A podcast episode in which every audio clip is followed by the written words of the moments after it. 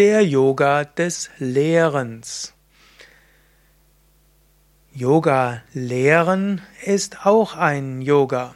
Wenn du Yoga weitergibst, dann ist das nicht einfach nur jemandem etwas beibringen. Der Yoga des Lehrens will auch gelernt sein. Das Wichtigste beim Yoga des Lehrens ist, dass du Yoga lehren willst, um anderen zu helfen. Du solltest kein Yogalehrer, Yogalehrerin werden, vordringlich, um Geld zu verdienen, weil Yoga in ist. Yoga lehren sollte dir ein Herzensbedürfnis sein.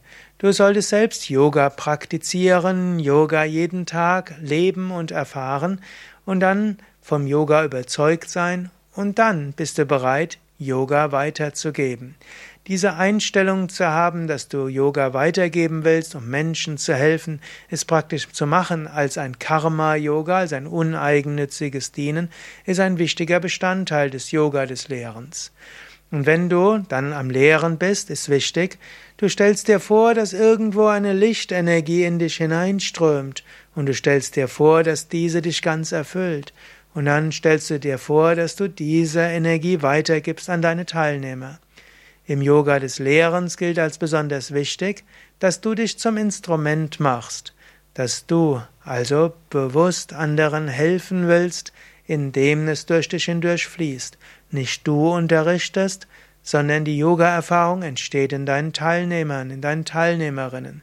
Der Yoga des Lehrens ist deshalb ein Yoga der doppelten Liebe.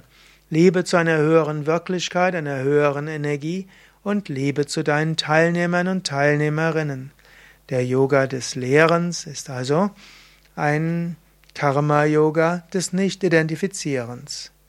Natürlich zum Yoga des Lehrens gehört auch dazu, dass du es geschickt machst. Krishna hat ja in der Bhagavad Gita auch gesagt, Yoga ist Geschick im Handeln. Und so solltest du natürlich beständig daran arbeiten, dass du mehr lernst, dass du mehr erfährst. Lies über Yoga, praktiziere Yoga, besuche Yogastunden, gehe zu Yogalehrer-Weiterbildungen, gehe zu Yoga-Kongressen, tausche dich aus mit anderen Yogalehrern und Yogalehrerinnen. So bekommst du mehr Anregungen. Dann auch hole Feedback ein von deinen Teilnehmern. Mache vielleicht am Ende einer Yoga-Serie, eines, eines zum Beispiel fünf- oder zehnwöchigen Kurses, eine Feedback-Runde.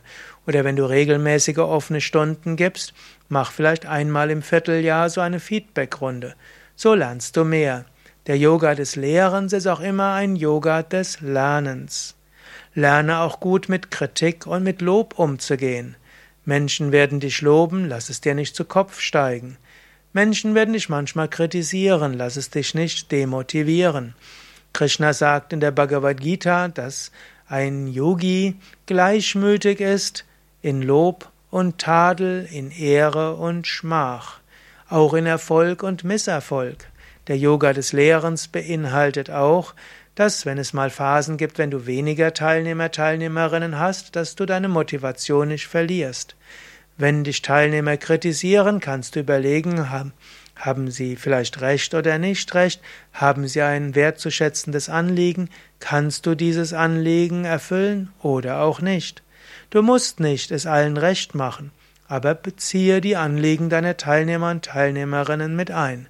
Und wenn du durch, durch Lob von anderen deine Stärken besonders erkennst, dann kannst du vielleicht auch überlegen, diese etwas vermehrt einzusetzen und umzusetzen.